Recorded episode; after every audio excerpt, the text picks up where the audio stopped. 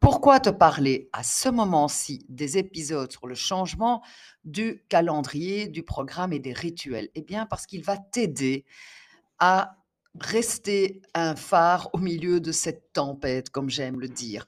Parce que ce calendrier, ce programme, c'est la réalité de la vie. Et ça va être ton mur sur lequel t'appuyer lors de changements. Et pas seulement lors de changements, mais en général, ce programme va être l'autonomie de tes enfants. Je t'explique. D'abord, qu'est-ce que j'entends moi par programme? Un programme, c'est un, une affiche qui pend dans ta cuisine ou ailleurs, sur lequel il y a le programme du lundi, le programme du mardi, etc., week-end compris. Et évidemment, c'est le programme, si jamais tu es divorcé, le programme qui est chez toi, chez leur papa ou chez, si, c'est papa qui écoute, donc chez la maman, eh bien, le programme, il peut être différent. Le rituel peut être différent chez papa comme chez maman, mais il ne peut pas être différent dans la maison. Donc, euh, ce n'est pas parce que papa mène les enfants au bain que ce rituel change. Mais ça, tu comprendras d'ici euh, la fin de ce épisode. Alors, quand il y a des imprévus, nos enfants, ils ont évidemment l'impression, et c'est parfois justifié, que le mur sur lequel ils s'appuient s'écroule.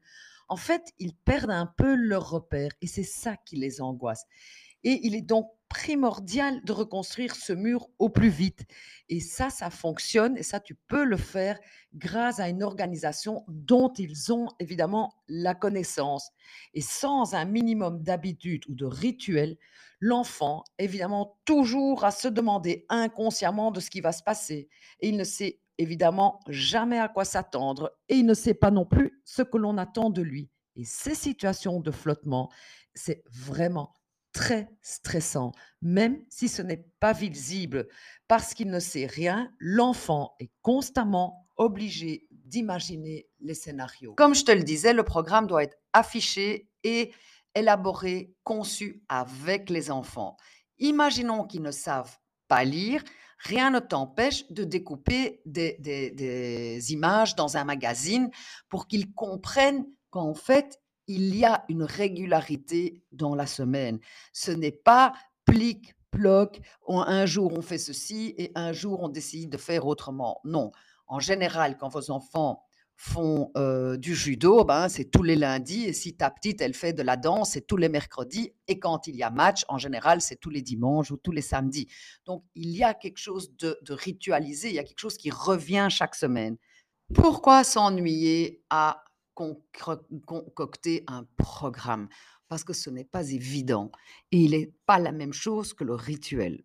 Pourquoi c'est important?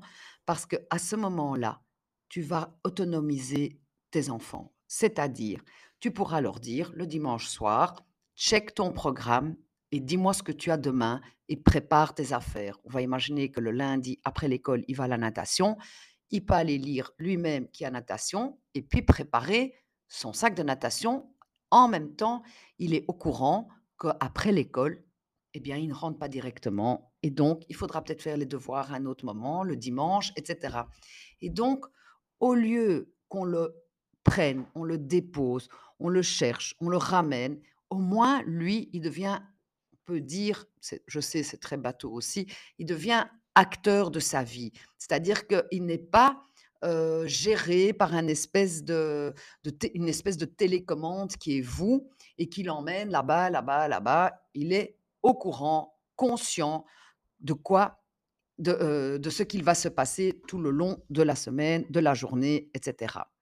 Alors, au plus tes enfants sont au potentiel 10, sensibles, euh, un problème attentionnel, au plus il a besoin de ce programme, de ces rituels et de cette régularité. Et je t'entends déjà dire jusqu'ici, oui, mais qu'est-ce qu'il y a s'il n'a pas tout préparé et que ses affaires de foot ne sont pas super bien préparées, il lui manque quelque chose. Alors s'il est en âge de comprendre les conséquences, eh bien tant pis pour lui, il sera allé au foot sans ses protèges tibia ou il sera allé à la natation sans son bonnet et il va pas pouvoir nager. Mais ça c'est la réalité de nouveau. Ce n'est pas grave, il va rien lui arriver.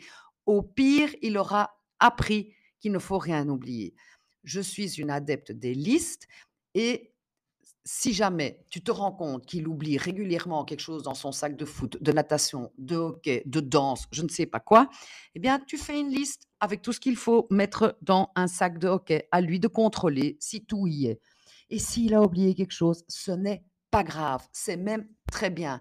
Comme ça, il se frotte aux conséquences de la vie. Ensuite, tout ce qui est ritualisé et tout ce qui est mis dans un programme est rassurant. C'est-à-dire, c'est comme s'il y avait des balises, comme s'il y avait des rails. Donc, c'est très, très rassurant, sûrement pour des enfants angoissés ou des enfants un peu distraits.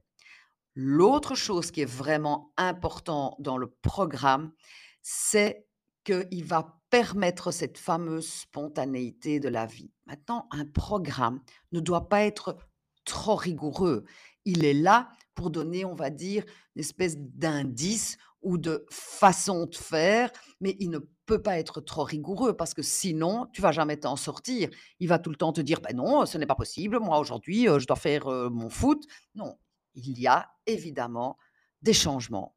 Et les changements, quand ils sont faits en fonction du programme ou au regard du programme, sont beaucoup mieux acceptés par tes enfants et en fait par toi aussi. L'autre avantage, c'est que ça devient un mur sur lequel t'appuyer. Si je reprends l'exemple de l'épisode précédent, c'est-à-dire tu viens en retard chez Julie, tu peux dire à Julie quelque chose comme Écoute, je sais et tu sais, puisqu'on l'a vu sur ton programme, que normalement à 17 heures aujourd'hui tu as danse, mais vu que je suis en retard, c'est de ma faute, je suis d'accord. Aujourd'hui, tu n'iras pas à la danse. Et éventuellement, tu pourrais lui dire, il te reste du temps le mercredi, peut-être que tu, on peut demander à ta prof de danse si tu peux aller le mercredi au lieu du lundi, par exemple. Et au moins, ce que tu vas lui dire et proposer est basé sur un programme bien compris et bien intégré par Julie, évidemment par toi-même. Le rituel, il est différent du programme. Je sais, ça fait beaucoup de listes, mais je t'assure que ça va te sauver la vie et ça va rendre tes enfants vachement plus autonomes.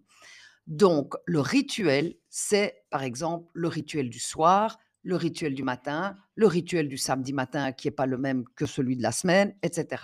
On va dire qu'en gros, il y a trois rituels. Il y a celui de quand on rentre à la maison après l'école, il y a celui avant d'aller se coucher et il y a celui du matin. Et c'est grâce à ce rituel que tes enfants vont apprendre la notion du En somme, c'est quoi un rituel? Ben, Un rituel, c'est, une, c'est un ensemble de pratiques qui se répètent plus ou moins tous les jours au même moment. Il y a des rituels religieux, il y a des rituels hygiéniques, etc. Mais nous, on va parler du rituel familial, c'est-à-dire le rituel de quand on rentre de l'école, le rituel du matin, qui n'est pas le même en semaine que le week-end, et on peut imaginer les rituels de avant d'aller dormir. Moi, j'aime bien mettre deux rituels, celui du matin, celui du soir, et les différencier du week-end et de la semaine, parce que sinon, on a des rituels dans tous les sens, et ça fait un peu beaucoup pour nos enfants et pour toi. Mais le rituel, il va te servir à toi, en somme. Parce que l'objectif, c'est d'avoir tes enfants au lit à une heure qui te convient à toi. C'est-à-dire que si toi, tu décides qu'à 8h30, tout le monde doit être au lit parce qu'à partir de 8h30, tu veux te retrouver seul avec ton amoureux, eh bien, il faut qu'il soit au lit à 8h30. Et c'est grâce au rituel que tu vas y arriver. Mais c'est aussi grâce au rituel que tes enfants vont comprendre que les actions ou les, choses se suivent et que si ils ont, ils ont pris trop de temps pour faire une activité, eh bien, il y aura moins de temps pour faire la suivante.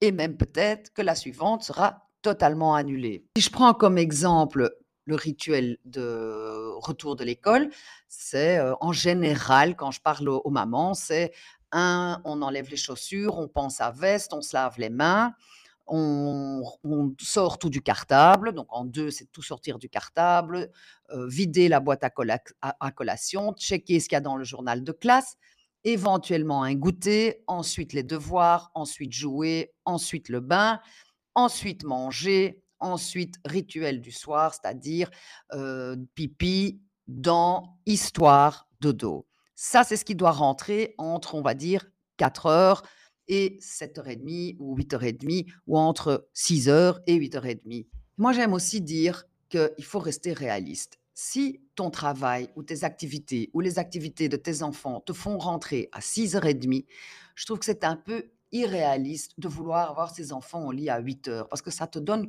1 heure et demie pour tout faire. Sauf si ce soir-là, les rituels sont différents. Donc ça, c'est dans le programme que tu verras. C'est-à-dire, si par exemple, le mercredi, on rentre à 6:30, eh bien, dans le programme du mercredi, il y a pas le bain. On, on- on- met dans ce programme, eh bien, le mercredi, quand on rentre du foot, euh, c'est une douche rapide et on mange des tartines parce qu'il est trop tard. Ça, c'est à toi de voir. Tu n'es pas obligé de faire tous les jours la même chose et d'avoir le même rituel tous les soirs. C'est mieux, mais c'est pas obligatoire. Il faut absolument que toi, tu t'y retrouves d'une manière ou d'une autre. L'objectif, c'est ton bien-être parental à toi. Si je reprends mon petit rituel de là-haut, donc c'est un, on enlève les chaussures, on pense à veste, on sort tout du cartable et on se lave les mains. Eh bien, tu vas pouvoir dire, si jamais tu vois qu'il est toujours avec sa veste dans la maison, que les chaussures ne sont pas à leur place et qu'il n'a rien vidé de son cartable, tu as cette phrase magique qui est le quand alors. Donc, tu vas pouvoir lui dire, écoute mon petit cœur, quand tu auras pendu ta veste et mis tes chaussures en place et que tu m'auras donné tout ce qui est dans ton cartable ou que tu auras vidé ta boîte à collation, alors tu pourras venir goûter. Évidemment, si lui traîne, eh bien, on skip le goûter puisqu'on n'aura pas le temps de goûter. Donc, c'est 2 vient après un, 3 vient après 2. Donc, on skip le goûter et ensuite, on fait les devoirs.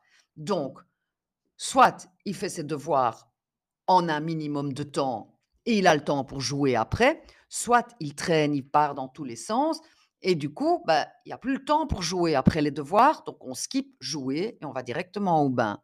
Mais dans le cas où il a traîné trop pour ses devoirs et qu'on a même, on doit même skipper le bain, eh bien, on fait un petit, heu, comment? Lavage de chat et heu, on ne prend pas un bain ni une douche. Les conséquences sont pour lui. C'est-à-dire que c'est lui qui n'aura pas l'odeur idéale dont il rêvait. Donc voilà, ça, c'est évidemment une une petite blague. Il n'ira pas au bain. Oui, je vous entends dire: «Oui, mais il sera très content de ne pas aller au bain puisqu'il n'aime pas aller au bain» et cetera. Mais c'est pas le but. Le but, c'est qu'à 08:30, tout le monde soit au lit et que toi, tu ne sois pas dépassé par les événements tous les soirs. Par exemple, pour toi, c'est vraiment important qu'il fasse ses devoirs. Eh bien, tu peux lui dire, voilà, de 5:30 à 6, en théorie, tu as une demi heure pour faire tes devoirs.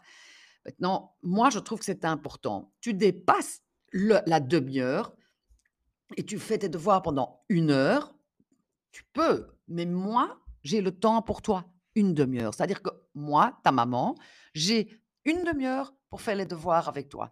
Tu veux passer une heure à faire les devoirs, il y a aucun problème, mais ce sera sans moi. Moi, je m'arrête après une demi heure parce que je dois aller cuisiner ou faire d'autres choses. Et tu vas me dire: «Mais qu'est-ce que je fais si ces devoirs ne sont pas terminés?» Eh bien, tant pis pour lui. Parce qu'en général, on va dire qu'une demi-heure en primaire, peut-être trois quarts d'heure en primaire, c'est suffisant quand on reçoit sa liste de devoirs le week-end. Donc en semaine, on va dire qu'une demi-heure de devoirs sont suffisants. Mais quel est le problème? Et là, tu verras comment rentrent tous ces changements de programme. C'est que quand ton gamin décide de se lever, encore d'aller faire pipi, et puis il a soif, et puis il regarde en l'air, et puis il joue avec le chat, et puis il se gratte derrière l'oreille, eh bien évidemment que les devoirs vont prendre plus d'une demi-heure. Eh Bien, c'est à ça qu'il va falloir remédier. Il n'y a pas à se lever de table quand on fait les devoirs, il n'y a pas à aller, faire pipi 36 fois, tout ça doit se faire avant. Et si il n'a pas terminé, tant pis, ce n'est pas grave, c'est la réalité de la vie. C'est important pour nos enfants qu'ils se frottent à la réalité de la vie. Ça, c'est leur côté. Mais pour toi, ce qui va être important, c'est que tu ne dépasses pas ton timing. Parce que sinon, comme je, dis, je vais le répéter, ton bien-être parental ou personnel ou de femme ou d'homme va être bafoué. Alors, évidemment, on fait quoi de l'histoire du soir? Alors, ça dépend de vous, parce qu'effectivement, quand il va arriver, puisqu'il a traîné pour aller au bain, donc heu, il a traîné, heu, il est arrivé trop tard à table, il a mangé que la moitié du repas, mais du coup, il arrive, heu, juste à temps pour l'histoire et puis il traîne pour se laver les dents et tu vas dire: «Beh, quand tu auras lavé tes dents, alors je te raconterai une histoire». Mais vu qu'il a traîné pour se laver les dents, il y a plus le temps pour raconter une histoire. Ça, c'est à toi de voir. Moi, j'ai des mamans et des papas qui veulent raconter l'histoire absolument. Donc, à toi de choisir. Tu peux aussi lui dire: «Écoute mon ami, moi l'histoire, ça passe avant tout. C'est un moment important pour moi, c'est un moment important pour toi. Donc on skippe le lavage des dents. Ouh là là, je vous entends tous crier là, à dire, «Quoi? Et on rate les dents?» et cetera. Mais oui, mais il est au courant qu'on va rater le lavage des dents. C'est pas un truc qui lui tombe dessus comme ça. C'est-à-dire qu'au moment où il va traîner je ne sais où dans les escaliers, tu vas pouvoir lui dire: «Écoute, soit tu montes maintenant et on aura le temps de se laver les dents, soit tu traînes et à ce moment-là, je te lave pas les dents parce que pour moi, c'est important de te raconter une histoire avant d'aller dormir». Mais de nouveau, tout ça, c'est ton choix. Moi, je n'interviens pas ni dans ton programme, ni dans tes rituels et ni dans ce que tu trouves important pour toi et tes enfants. Maintenant que tu as notion qu'il existe des programmes et des rituels, quand il y aura des changements qui vont s'opérer à cause de ce fameux GSM et de ces changements qu'on peut faire à à tout va, eh bien, tu vas pouvoir te reposer en somme sur le programme et tu pourras dire à ton boss ou à ton gamin: «Non, aujourd'hui, comme tu le sais, je ne peux pas. Gaston a judo, donc je ne peux pas rester plus tard». Ou tu pourras dire à Gaston: «Je comprends, normalement tu as judo aujourd'hui et le boss de maman ou mon boss a décidé que je devais rester plus tard et donc tu n'iras pas au judo. Tu iras lundi prochain». Mais au moins, il n'est pas pris au dépourvu. Enfin si, il est pris au dépourvu dans le sens où il n'ira pas au judo, mais au moins il n'est pas un pion qu'on a, déplacé par-ci, par-là et cetera.